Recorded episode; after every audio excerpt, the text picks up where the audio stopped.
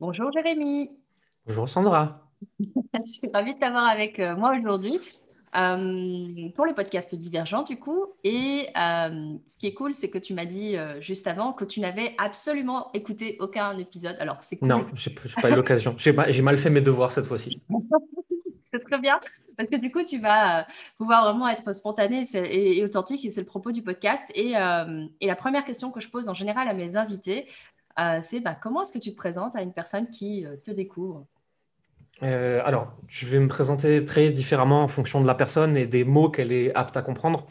Maintenant, dans le cadre du web, où on enregistre des podcasts et où on fait des vidéos YouTube, etc., je pourrais dire simplement que je m'appelle Jérémy Coleman, que je suis entrepreneur sur le web, formateur, coach, créateur de contenu et plein de choses comme ça. Et que je me suis donné pour mission à travers mon entreprise d'aider notamment des coachs et des thérapeutes à gagner de l'argent euh, parce que c'est des gens en général qui veulent faire le bien et que pour faire le bien, il faut se donner les moyens. Hmm.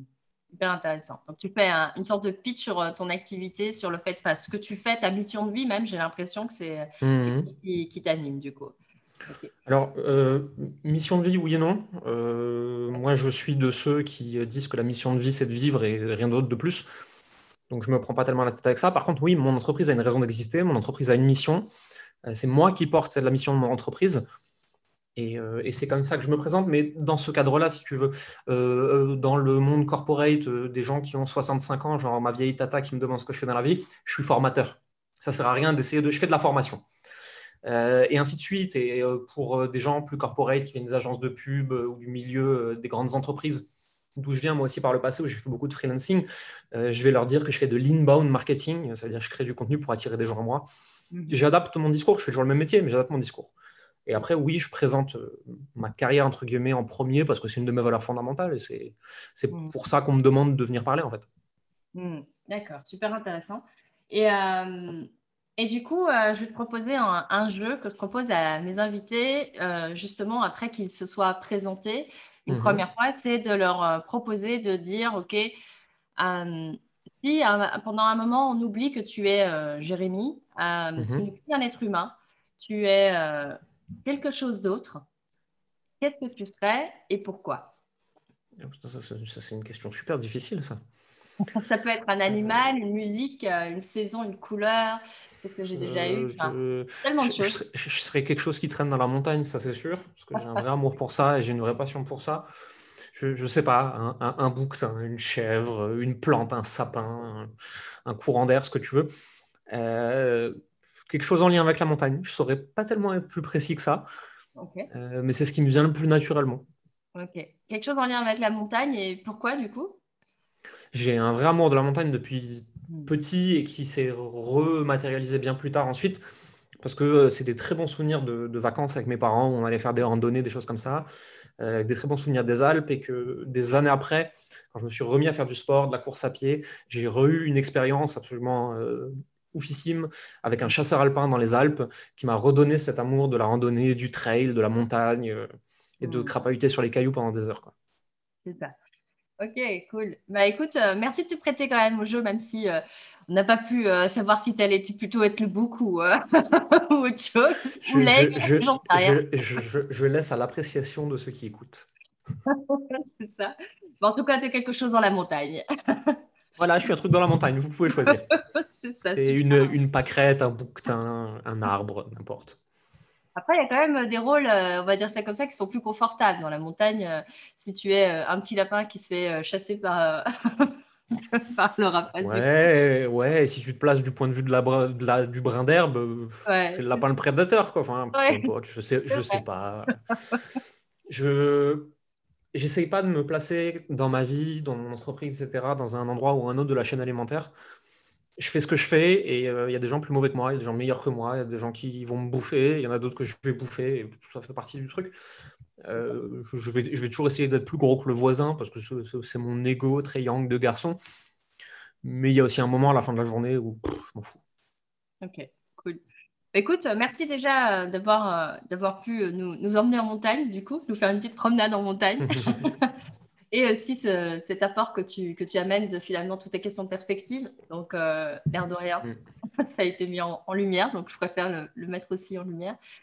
Euh, et le propos du podcast, c'est vraiment d'écouter des histoires euh, uniques et singulières, comme tu sais, de résilience. Et justement, j'aurais envie de, te, de t'inviter, du coup, à nous raconter bah, ton histoire. Euh, et tu la démarres où tu veux, tu en dis ce que tu veux, et tu la termines où tu veux, et on a le temps. Mmh. Alors, où je la démarre? Euh, je pense que les, faits les plus marquants de mon histoire, euh, que j'ai le plus envie de raconter, parce que j'estime que ceux, ce sont ceux qui m'ont le plus défini sur euh, ce que j'estime être mon identité aujourd'hui, même si l'identité, ça va, ça vient, c'est pas un truc immuable. Ça a commencé dans l'adolescence, je pense, où j'étais un gamin de bonne famille, éduqué comme le bon petit garçon, qui s'est retrouvé dans un collège public à côté d'une cité. Ça s'est pas très très bien passé pour moi. J'étais celui qui prenait les claques dans la cour de récréation. Et euh, très vite, j'ai dû développer des façons de m'en sortir, en fait, des mécanismes de survie. Alors, c'était pas survie physique parce que ma vie était en danger, j'étais pas non plus dans les pires quartiers du monde où je risquais de me faire planter, mais ma survie émotionnelle, euh, mon intégrité physique, etc. Et j'ai développé une espèce de don d'empathie émotionnelle, de compréhension des mots, d'analyse de l'autre, qui m'a permis euh, de me sortir souvent de situations difficiles. J'ai aussi dû enfiler un jogging Lacoste, des, Nike, des casquettes. Euh, et me balader en, jouant la, la Kaira alors que j'en étais pas une du tout, du tout, du tout. Et euh, suite à ça, ou quelques années, mes parents, ils ont décidé de me foutre dans un collège privé. Collège privé, lycée privé. Et là, je me suis retrouvé euh, avec des enfants de beaucoup plus bonne famille que moi, avec tous les stéréotypes que ça va. Hein. À 16 ans, les ceintures Gucci, les choses comme ça. Et moi, sauf que j'avais très bien conditionné mon ancienne personnalité. Donc moi, j'arrive avec mon jogging Lacoste. Et là encore, je suis pas à ma place. Hein. Pas, pas, du tout, du tout je fais la bagarre au bout du troisième jour, euh, je me sens pas à la place à l'école, rien de tout ça. Et j'ai mis très longtemps à me réadapter à ce mmh. nouveau milieu-là. Ensuite, s'en est suivi euh, la fac, parce que je ne savais pas où aller, donc je suis allé à la fac. Enfin, je suis allé. C'est un très grand mot. Euh, la première année, de première année, j'y suis allé trois jours. La deuxième année, de première année, j'y suis allé six mois. Parce qu'on m'avait dit que les cours étaient facultatifs. Je dis très bien, merci, au revoir. Si c'est facultatif, pourquoi je serais là, je peux aller faire autre chose. Et je ne savais pas ce que je voulais faire dans la vie à cette époque-là. Je n'avais aucune idée de ce pourquoi j'étais fait, ce que je voulais faire. Euh, j'étais complètement paumé. J'étais normalement euh, préprogrammé à reprendre l'entreprise immobilière familiale, mais ça ne m'intéressait pas tellement. Hein. C'était un hmm. peu complexe. Et à un moment, mes parents, ils m'ont dit, euh, bon, bah, on va te mettre dans une école, c'est une école privée de marketing, tu vas aller là, point. Voilà, de toute façon, il faut bien que tu fasses un truc.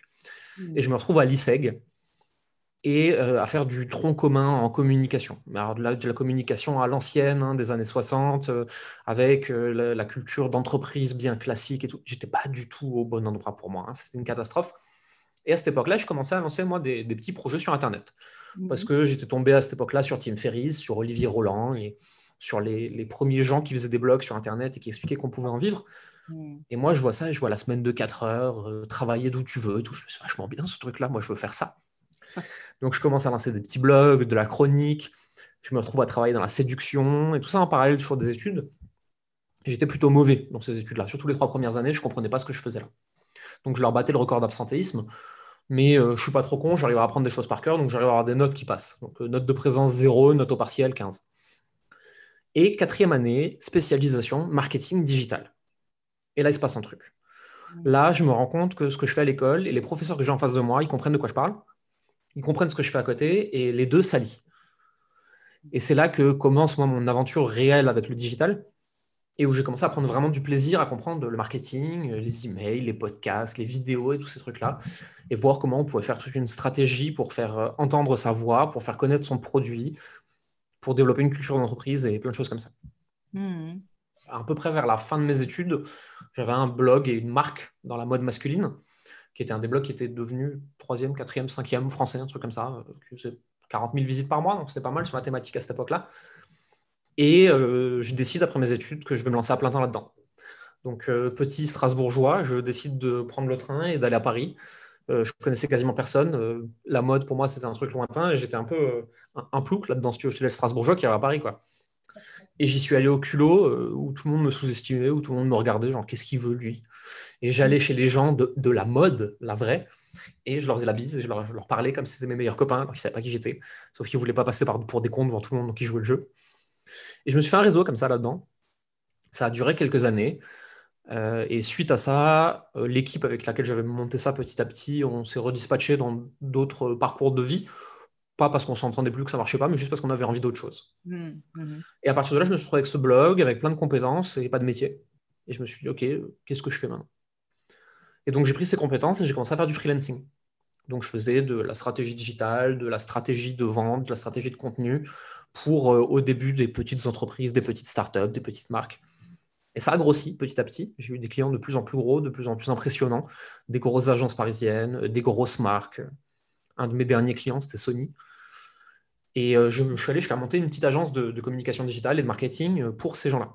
Mm-hmm. Arrive un moment, et ce moment, c'était maintenant, ça nous amène à il y a 3-4 ans, un truc comme ça, où je suis avec un client au téléphone, une grosse entreprise de la région lyonnaise dans les télécoms, qui me paye très très bien et euh, ça se passe très très mal avec eux. Ça se passe vraiment très mal. La personne qu'on m'a mis en face pour être mon référent, euh, c'est un gros con qui me déteste. Genre vraiment, il m'aime pas. Il n'a pas envie que je sois là. Mais son dirigeant m'a imposé. Et ça se passe mal, ça se passe mal, ça se passe mal. Et quand je demande un peu de respect, le mec me hurle dessus au téléphone en me disant Mais je suis le client pour qui vous vous prenez, machin, etc. Et là, je raccroche et je me dis Ok, plus jamais. Plus mm. jamais de la vie, quelqu'un me parle comme ça. Plus jamais de la vie, je travaille avec des gens comme ça, je veux plus. Et là, je suis revenu petit à petit à mes premiers amours avec les blogs, mais avec surtout les entrepreneurs indépendants. Alors au début, c'était les infopreneurs, euh, les gens qui faisaient du, du blog et de la chaîne YouTube pour vendre des formations. Et petit à petit, en fait, j'ai commencé à travailler avec les coachs, avec les thérapeutes, euh, ce qui m'a amené à ce que je fais aujourd'hui. Et je mm. pense que si on essaie de tracer une ligne directrice de tout ça, c'est que toute ma vie, j'ai sauté d'un environnement à l'autre, euh, plus ou moins par choix, des fois par choix, des fois pas du tout. Je suis dans un environnement dans lequel j'étais complètement inadapté et euh, où j'ai dû m'adapter. Et j'ai dû revivre ce truc de mon enfance de je suis pas assez bien, je dois devenir meilleur, jusqu'au moment où, dans chaque environnement, je suis devenu l'un des meilleurs. Et euh, tous les environnements précédents, j'ai sauté de l'un à l'autre jusqu'à trouver où j'avais vraiment ma place. Aujourd'hui, dans l'environnement où je suis, euh, à savoir de créer du contenu qui aide les coachs et les thérapeutes justement à gagner de l'argent, je me sens bien, je fais aussi partie des meilleurs parce que je me suis adapté. mais je suis bien, je m'amuse, je prends plaisir à ce que je fais, j'estime que je peux encore grandir et je ne suis pas sûr de, que je vais sauter au prochain environnement dans lequel je serai de nouveau inadapté où je vais avoir besoin d'évoluer. Mais j'ai ce besoin constant d'évolution. Et mmh. pour évoluer constamment et pour m'imposer cette évolution, je me mets dans des trucs où tout le monde dit il n'y arrivera jamais, il est nul, c'est impossible, il n'a rien à faire là, et je deviens un des meilleurs. Et euh, je le fais très vite parce que j'apprends un peu comme un, comme un âne, euh, la tête dans le guidon, jusqu'à devenir un des meilleurs. Et euh, bah, écoute, soit je vais rester là où je suis aujourd'hui et indéniablement, à un moment, il y en aura des meilleurs que moi et je ne pourrai pas aller plus loin parce qu'on a tous des limites, c'est normal, c'est OK. Euh, soit je vais sauter dans l'environnement suivant, je vais recommencer à zéro, je ne sais pas encore. Et je pense que tout ça, ça, explique bien mon chemin de vie.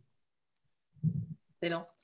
Euh, merci en tout cas déjà de, partager ça. Moi, je vois qu'il y a comme, euh, oui, effectivement, des, des patterns, comme on dit, des, hmm oui, il est, comme des schémas qui se, qui se reproduisent. C'est hyper intéressant avec ce. Avec comme une, sorte quand même de. Tu parlais d'évolution, de gradation. Dans, dans, chaque fois, tu, tu, tu, tires une leçon et c'est mmh. d'une certaine phase. Et c'est le propos du podcast. Du coup, c'est demander bah, quels ont été pour toi les différents apprentissages de sagesse.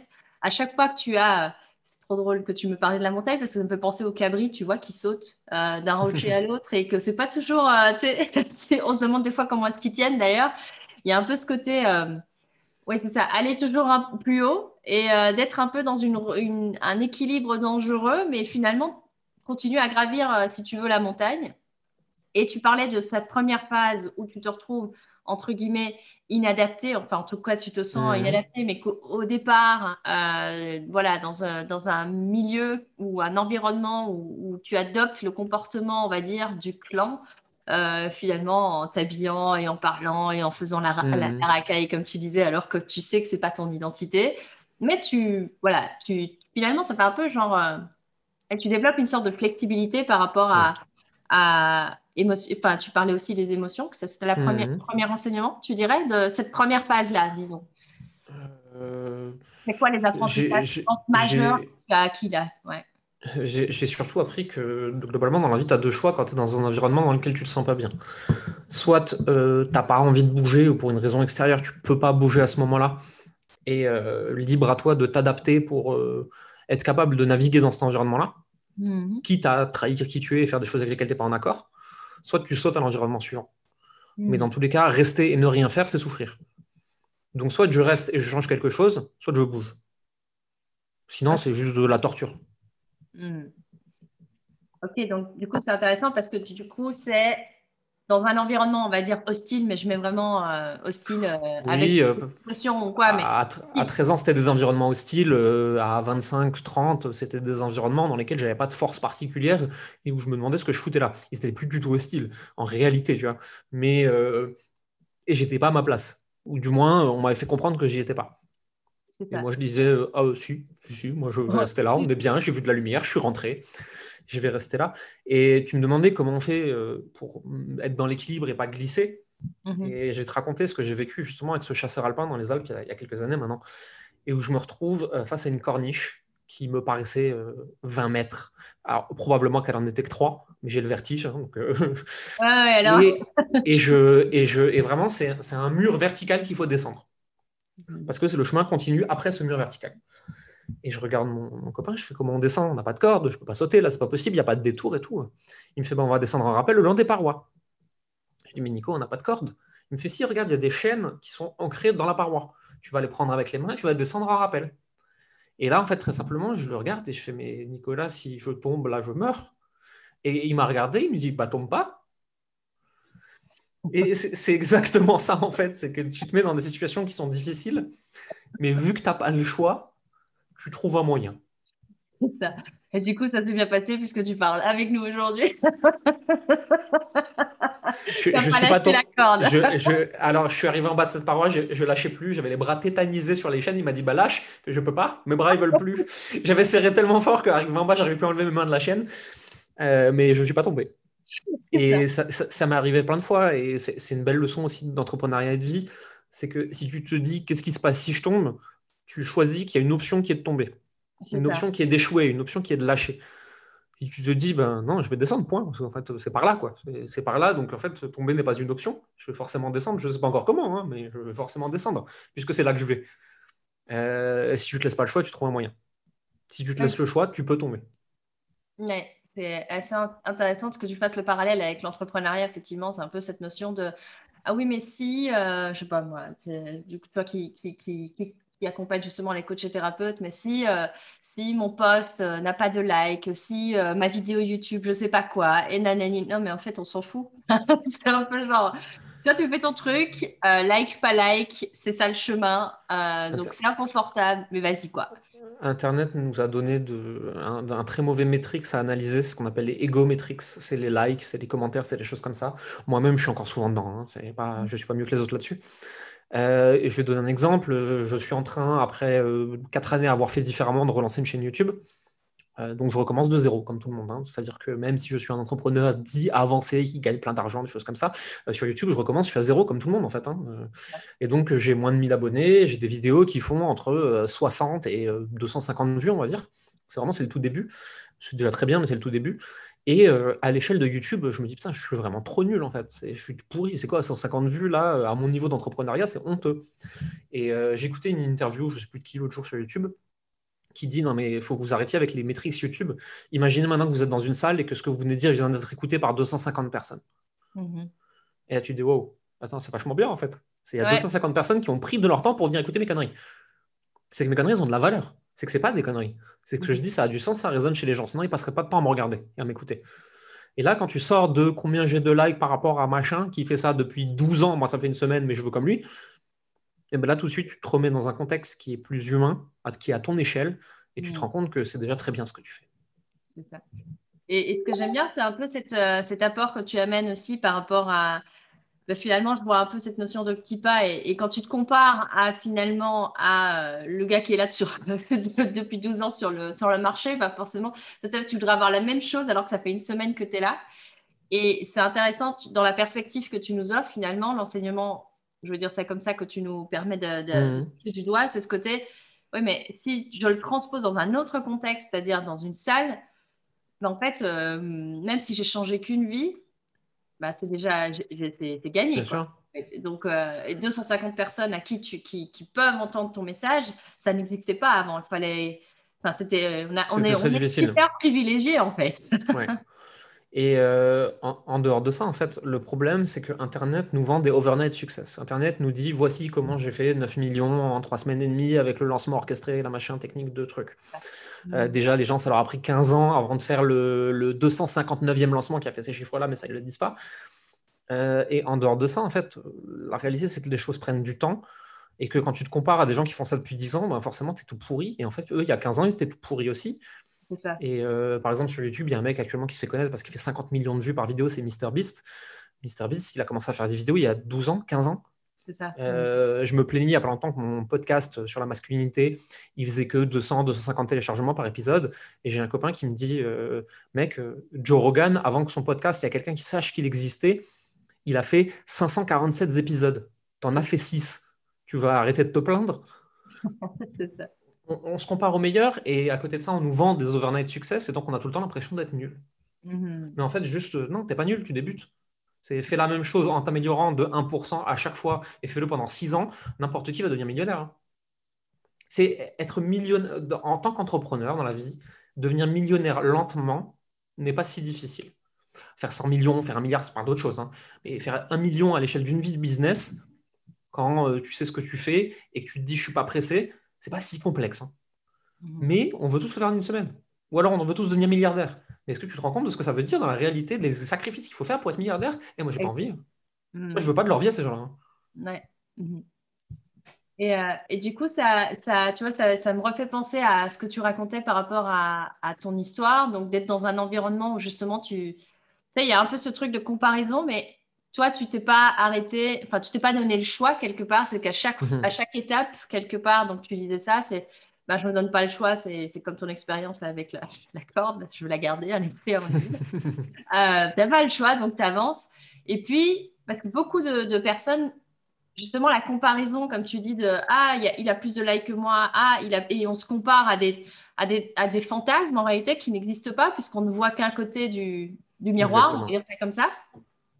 Euh, mais toi, justement, à chaque fois que tu t'es retrouvé dans des nouveaux environnements, il y avait cette comparaison. Tu disais, où en gros, tu étais l'outsider, le, tu vois, genre, euh, lui, euh, c'est, le, dernier de la classe qui finalement, petit à, petit, en faisant le 1%, comme tu disais, arrive à être le meilleur. Mais qu'est-ce qui, qu'est-ce qui fait que justement, parce que j'imagine que tu te comparais quand même, tu voyais bien que tu étais le dernier, entre guillemets, de la classe, et de pouvoir, euh, de, quand même trouver cette euh, force intérieure ou cette détermination, je ne sais pas le mot que tu mets derrière, mais mhm. qu'est-ce qui fait que malgré la comparaison, bah, tu as quand même trouvé les ressources en toi pour bah, devenir du coup, euh, finalement, dans chaque nouvel environnement, le, l'outsider? il y a plusieurs choses. Déjà, je suis immédiatement dans chaque nouvel endroit où je suis arrivé, je suis allé voir ceux qui avaient ce que je voulais, et je suis allé discuter avec eux, et je suis allé devenir copain avec eux, j'ai demandé comment ils ont fait. Et j'ai demandé la réalité de ce qu'ils expérimentaient au quotidien pour pas euh, me faire d'illusions sur la réalité de ce que j'avais affronté. Ensuite, moi, j'ai euh, cette espèce de, blessure de rejet, je ne sais plus quoi, euh, qui me traîne depuis tout petit, où j'ai cette phrase qui est dans l'arrière de ma tête et qui me suivra probablement toute ma vie, c'est « tu n'es pas assez bien, il faut faire mieux mmh Ça me crée énormément de stress et de souffrance dans la vie à plein de moments différents, même si ça va de mieux en mieux chaque année. mais c'est aussi ça qui fait que du tout pourri, j'arrive à devenir parmi les meilleurs, très vite parce que euh, j'ai ce truc de t'es pas assez bien, deviens meilleur, t'es pas assez bien, deviens meilleur, t'es pas assez bien, deviens meilleur. Bah, à force de te dire ça et de le faire effectivement tous les jours, bien sûr, tu passes ta vie à être frustré de ne pas être assez bon, mais en même temps, tu es toujours meilleur. Hmm. Je suis tous les jours meilleur que la veille. Euh, et quand je progresse pas, je, deviens fou. J'ai cette espèce de driver interne de il faut faire mieux, il faut faire mieux, il faut faire mieux, il faut faire mieux. Et il y a des jours où je ne me pardonne pas de ne pas avoir fait assez bien et je suis très dur avec moi. Et il y a des jours où je suis beaucoup plus bienveillant et doux avec moi-même. Et je me dis, bah écoute, aujourd'hui, tu as fait ton mieux. Ce sera déjà très bien pour aujourd'hui. Et je mm. navigue dans ce truc-là de les meilleurs font comme ça. Ok, tu peux pas tout de suite faire comme eux, mais le mieux que tu puisses faire et un tout petit peu plus, c'est quoi aujourd'hui? Fais ça et ce sera bien. Et vu que je fais ça tous les jours de ma vie, sur le long terme, je finis par devenir très bon dans des choses.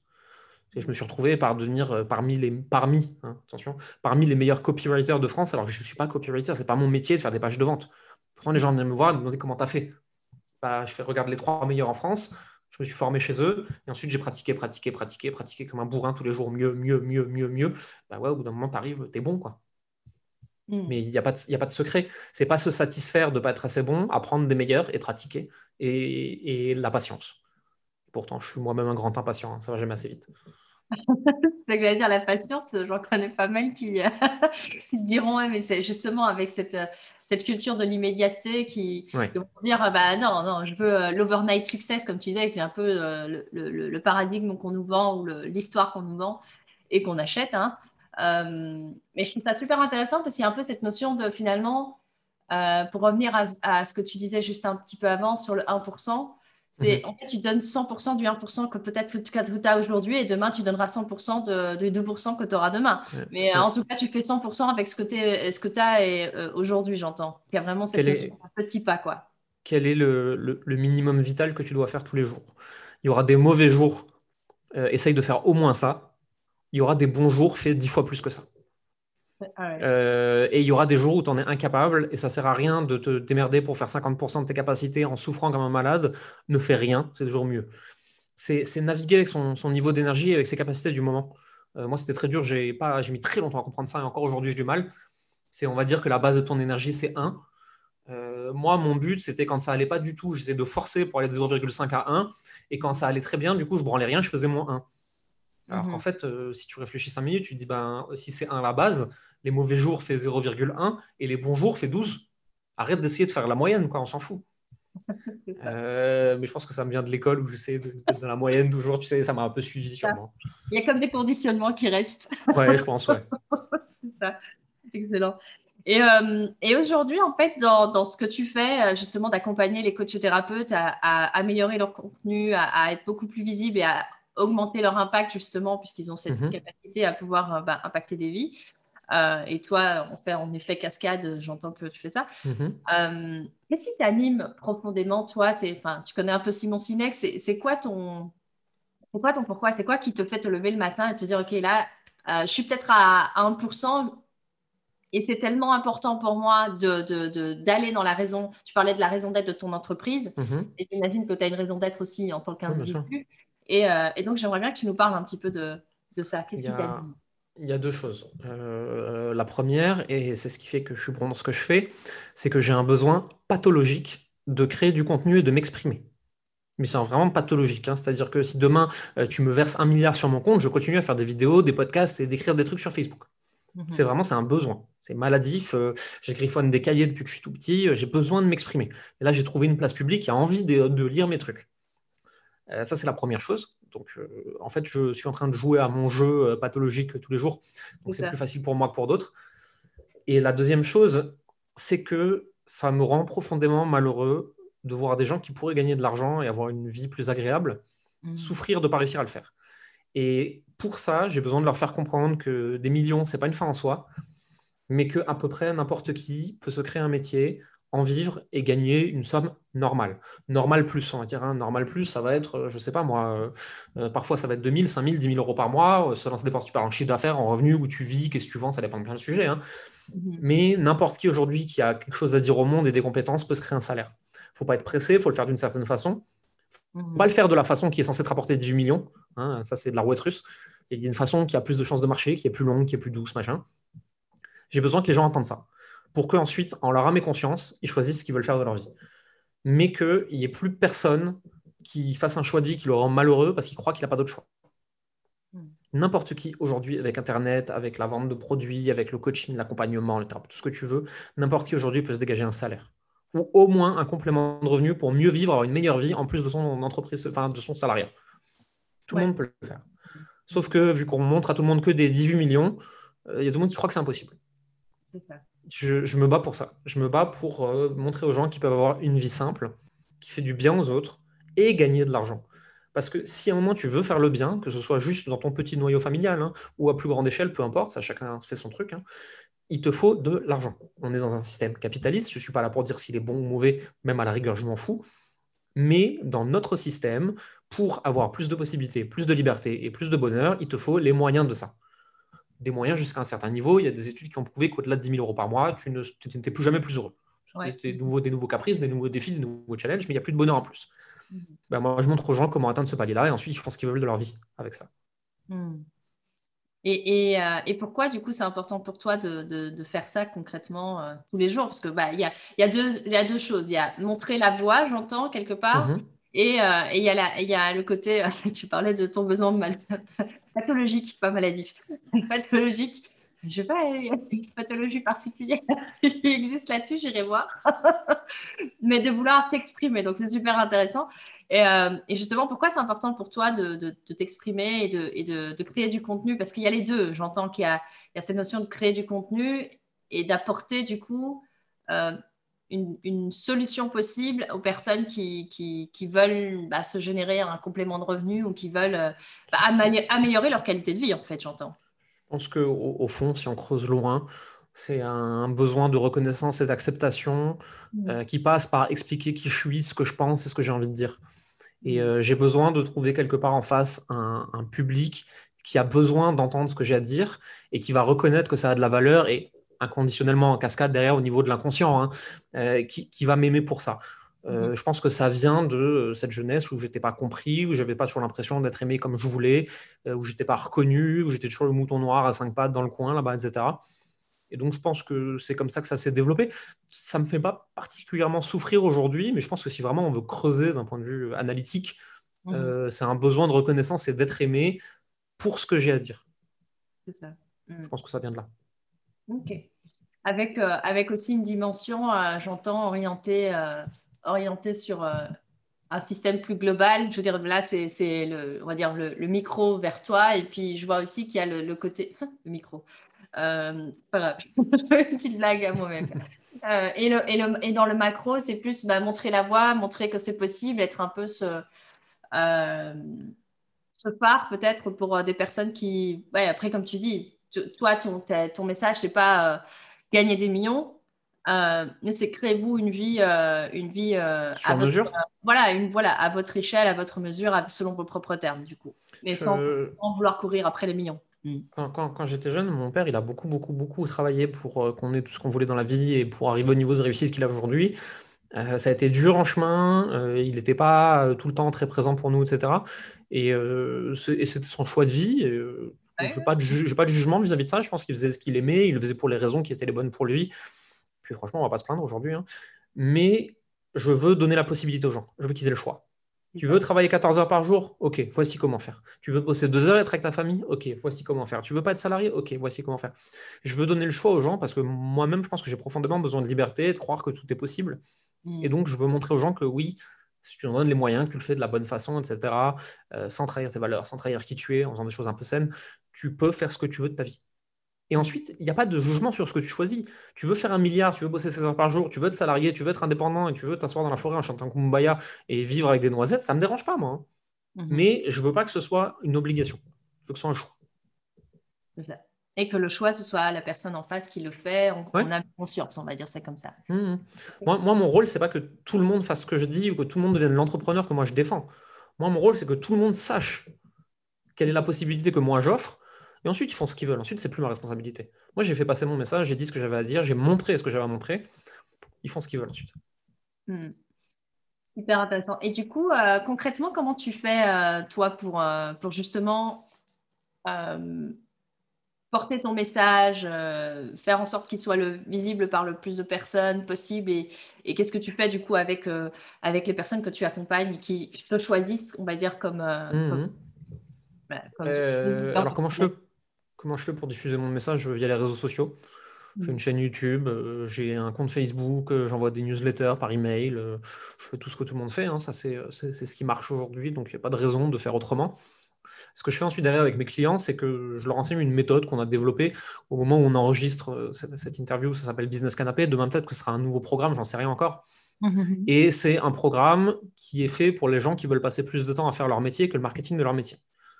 Donc, je leur enseigne un système marketing le plus simple possible, dont on n'est pas dépendant, pour ne pas se transformer en agence marketing et continuer à pratiquer son métier. Ça veut dire une façon simple qui prend pas de temps pour que des nouvelles personnes te découvrent, une façon simple qui prend pas de temps pour que tu puisses t'adresser à eux et qu'ils puissent décider si euh, ce que tu fais est bon pour eux ou pas, et une façon simple qui prend pas de temps pour leur vendre euh, ce que tu fais et si c'est bon pour eux et s'ils en ont réclamé le besoin, etc. Surtout jamais sans pression, sans vente forcée, toujours dans la douceur et la responsabilité de chacun. Et je leur montre comment faire ça Hmm. Comment se positionner pour que ça marche? Donc, comment créer des offres, comment vendre, euh, comment se faire voir dans, la guerre de l'intention qu'il y a sur les réseaux sociaux, etc. Et comment le faire d'une façon qui est agréable pour eux, et qui ne prend pas trop de temps. Et derrière, en fait, ça leur permet juste de continuer à faire leur métier aussi souvent qu'ils en ont envie, sans pression financière, sans pression marketing, sans s'arracher la tête avec des trucs ultra compliqués. Parce que oui, les petites usines à gaz web marketing, ça marche, mais je ne pense pas que ce soit ce qui est fait pour les coachs et les thérapeutes, qui eux veulent faire leur métier en fait. Mmh, mmh. Et du coup, quand tu. Euh, là, je vois le, le, lien quelque part entre. Euh, tu as toutes les expériences que tu as faites avant, donc parce que tu disais, bah, on, a, on, a vu le, parcours, on va dire, où tu rentres en école de marketing et que c'est à ce moment-là, en fait, que on va dire que les, les points. se connectent quand même. c'est ça. Parce que finalement, c'est très tard qu'ils te connectent. Et euh, j'aimerais bien revenir un instant là-dessus parce que j'ai l'impression, dans ce que tu l'as raconté, je peux me tromper, du coup, je veux, je vérifier, qu'il y avait quelque part un. Donc, tu as connecté les points et quelque part, il y avait quelqu'un qui t'a permis de connecter les points, peut-être un prof ou je ne sais pas, enfin, euh, quelque chose qui a fait que, que ça, ça, a déclenché euh, cette prise de conscience-là. J'ai eu plein de mentors dans ma vie, à plein d'étapes de ma vie. Euh, c'était c'était des amis qui ont été là pour moi, c'était des maîtres de stage, c'était des professeurs. Mmh. C'était derrière des, coachs et des mentors que j'ai payés pour m'enseigner des choses. J'ai pas eu un mentor qui m'a permis d'avoir un déclic. J'ai mmh. eu une série de mentors tout au long de ma vie qui m'ont montré des choses et qui ont fait que je suis arrivé où je suis aujourd'hui. Mmh. C'est ça. Et dans la, dans, la, dans la, maintenant, comme tu disais, tu es dans un environnement finalement que tu as créé toi-même. Euh, parce que les autres environnements sont un peu, entre guillemets, comme tombés dessus. Oui. Et, et, tu t'es adapté et tu es devenu, euh, ben voilà, tu es passé du mouton noir à cinq pattes, tu disais. Euh, tu deviens finalement euh, celui qui, qui, qui arrive à, à, voilà, à développer cette capacité et ses compétences, du coup, petit à petit, malgré un environnement qui ne croit pas forcément en toi. Donc, on va dire, le mhm. cadre externe n'est pas forcément hyper encourageant et tout ça. Et puis, à un moment donné, ça, ça shift. Et du coup, ça m'intéresserait de savoir, ben, dans tes c'est le propos du podcast, résilience et divergence, euh, avec un petit ajout que la divergence, c'est cette capacité à avoir des, solutions possibles. Euh, et tu disais que c'est ce que tu voulais offrir aussi à, tes clients, mhm. des solutions possibles à des problématiques différentes. Du coup, toi, Jérémy, quand tu te retrouves face à confronter à l'adversité euh, de manière globale et générale, si on fait un pas de côté, est-ce que tu as, pu déjà déceler, prendre le temps de, de, voir quelle est ta stratégie, toi, de résilience et de divergence. Donc, parce que pour moi, il y a la résilience, c'est le moment où tu prends le mur et, tu rebondis. Et puis après seulement vient la deuxième phase où tu arrives à voir le, champ des possibles. Euh, en général, quand je prends un mur, comme tout le monde, je m'écrase par terre. Euh, plus ou moins violemment, selon à quel point le mur je l'ai pris fort ou pas, et selon à quel point je l'ai vu venir ou pas. Mm. Euh, donc, comme tout le monde, j'ai un temps de recul, j'ai un temps où ça va pas, j'ai un temps où je suis défaitiste, où je suis pas bien, où je suis pas content, etc. Et où je vais me recentrer sur autre chose. Euh, quand ça va pas dans le business, je fais plus de sport. Quand je peux pas faire de sport, je vais être plus avec mes proches, et ainsi de suite. Tu vois, j'ai plein de choses qui sont des échappatoires quand j'ai pas la solution à un problème dans un domaine. Et à force de reculer, de sortir de ce domaine qui m'a mis à terre, je vais finir par le regarder différemment et me dire attends tiens là j'ai pas regardé attends tiens comme ça j'ai pas regardé attends tiens comme ça j'ai pas regardé et je vais commencer à aller chercher sur toute la planète des gens qui se sont pris le mur que je me suis pris pour voir s'il n'y en a pas un qui a trouvé une solution que j'ai pas encore vue dans la vie, on est limité par nos propres angles morts et on est limité par ce qu'on ne sait pas. Hmm. Euh, et, on est très limité puisqu'on ne peut pas savoir qu'on ne le sait pas. Et donc, en fait, je cherche des gens qui sont capables de savoir des choses que moi j'ignore. Et ça me permet d'appréhender le problème sous un nouvel angle. Euh, et souvent, ça va de discuter avec des personnes qui n'ont rien à voir avec euh, là où je suis moi, dans d'autres domaines. Et en fait, c'est en parlant avec eux de, choses des fois anodines ou de choses de leur métier, de choses de leur vie, que ça va faire écho, ça va faire des clics dans ma tête et je vais dire Attends, merde, je sais. Et je vais trouver une idée, en fait. Euh, mais c'est beaucoup d'inspiration en dehors de l'endroit où j'ai pris le mur. Je ne pense pas qu'on puisse guérir là où on s'est empoisonné, entre guillemets. C'est euh, si, je, veux guérir d'une brûlure que j'ai à la main, c'est pas en laissant la main sur la plaque de cuisson que ça va marcher. Il faut d'abord que j'enlève la main et que je vais la mettre dans l'eau. Et c'est seulement à ce moment-là que. Et c'est pareil dans la vie, dans l'entrepreneuriat, c'est quand tu as pris un coup dans la gueule, tu, tu t'en vas cinq minutes. C'est pas forcément de la fuite, c'est juste prendre du recul. Et tu t'en vas, tu réfléchis. Et tu te dis, OK, qu'est-ce qui s'est vraiment passé? Comment je peux faire? Qu'est-ce que j'ai envie de faire? Est-ce que j'ai envie de traverser cette épreuve? Est-ce que j'ai envie de la contourner? Est-ce que j'ai juste envie de changer de route? Parce que je n'ai pas du tout envie de passer ce mur-là Et tu te poses des questions et tu fais des choix de vie. Quoi. Hmm. Et j'entends qu'il y a comme plusieurs phases. Donc d'abord, la première phase, c'est que tu prends le mur. Ça, c'est Ouais, comme tout le monde, ça. hein. Tu ressens bien le- la, la douleur. Ouais, tu, tu, tu, tâtes la granulosité du, Mhm. du mur. Tout, à fait, tout à fait. Tu, prends le parpaing dans la tête. hein. C'est ça. La deuxième phase, ça va être OK, il y a une sorte de je m'éloigne de ça. Je m'éloigne de ça pendant un temps et il y a un côté exploration euh, d'autres, euh, parce que tu parlais voilà, de, de, sport euh, et, et, de de pas être, du coup, si c'est un pro- une problématique, on va parler business, hein, une problématique business, finalement, tu vas euh, aller te, j'entends qu'il y a comme d'abord une phase de ressourcement, tu vas te ressourcer dans le sport, visiblement pour toi c'est ça, c'est le sport, les amis, et puis explorer. La troisième phase, j'entends que c'est aller chercher quelqu'un d'un domaine qui n'est pas forcément en lien avec le business pour te permettre à toi de voir d'autres possibles Oui, qui vont du coup faire les angles morts. avec ton. Donc, euh, tu peux te Mhm. retrouver euh, à chanter Kumbaya, comme tu disais. Et C'est ça. C'est pas mal en fait. Je vais appeler mon prochain programme Kumbaya. Euh, j'ai globalement, j'ai un côté très émotionnel, et donc quand je prends un mur dans la gueule, émotionnellement, je souffre, ça fait mal. Ce qui va se passer, c'est que j'ai un mécanisme de défense qui va être de repasser complètement dans le côté analytique et mental. Donc je vais Mhm. prendre du recul et je vais être complètement plus, je vais me couper de mes émotions, je vais complètement être dans le mental et dans l'analyse pour essayer de comprendre de façon analytique ce qui s'est passé. Déjà pour pas que ça me réarrive, ou euh, pas comme ça en tout cas. Et petit à petit, je vais tout doucement ressortir de l'analytique et aller réexplorer de nouvelles possibilités de façon mi-émotionnelle, mi-analytique, jusqu'à ce que ça aille de nouveau bien et que je sois de nouveau un être émotionnel comme je suis d'habitude. Et j'ai- Ouais. Mais j'ai toujours ce mécanisme de défense analytique mental. Mm. C'est, euh, je vais comprendre avec le cerveau pourquoi j'ai ressenti ça avec les émotions. C'est ça. Ok. Et, et ouais, très intéressant. Donc, du coup, tu, tu prends conscience que, euh, ok, émotionnellement, c'est un crash. Et donc, du coup, c'est le cerveau qui va, enfin, le mental qui va prendre le dessus pour euh, Ouais. mettre un peu de pommade sur, sur le complètement. le temps que tu comprennes. Et puis, alors là, tu te reconnectes à, OK, qu'est-ce qui s'est passé en fait à ce moment-là? OK, super. Euh, ça fait déjà un petit moment qu'on échange. Donc, du coup, je vais, euh, je vais te proposer euh, un peu genre un mot de la fin. hein, tu sais comment Mhm. mais il peut très bien ne pas être en lien avec tout ce qu'on a partagé. Et j'aurais envie de te dire, ben, OK, si il y avait un message, toi, qui, qui justement a envie de s'exprimer, de partager ton message, etc. S'il y avait un message en particulier que tu voudrais transmettre aux auditeurs du podcast, ce serait quoi euh, S'il y avait une chose à retenir de, de ton passage dans le podcast d'Hyperjour. Mhm. C'est- un message qui, euh, à la fois, est, est bon pour moi à cet instant, parce que c'est ce que moi, Jérémy, j'ai besoin d'entendre. Et je pense que si moi, j'ai besoin de l'entendre, il y a sûrement d'autres personnes pour qui ça va résonner, qui ont besoin de l'entendre aussi. C'est d'être Mhm. patient. C'est Mhm. d'être patient parce qu'on veut toujours que ça aille plus vite. Et euh, les, les plus grands, les Tony Robbins, Gary Vaynerchuk, etc., nous le répètent sans cesse. On est très impatient et on, on surestime complètement ce qu'on est capable de faire en un mois, mais on sous-estime largement ce qu'on peut faire en 10 ans. Et euh, si aujourd'hui, tu n'es pas au niveau que tu veux, si aujourd'hui tu te compares, si aujourd'hui tu es nul, tu n'es pas assez bien, tu es tout ce que tu veux, c'est juste que tu n'as pas encore été assez patient. Et si tu es 1% meilleur chaque jour, dans 10 ans, tu seras exactement là où tu dois être. Et être un peu plus bienveillant avec soi, en fait, parce que juste les bonnes choses prennent du temps. Et euh, oui, tu peux euh, aller plus vite, ok, c'est ok.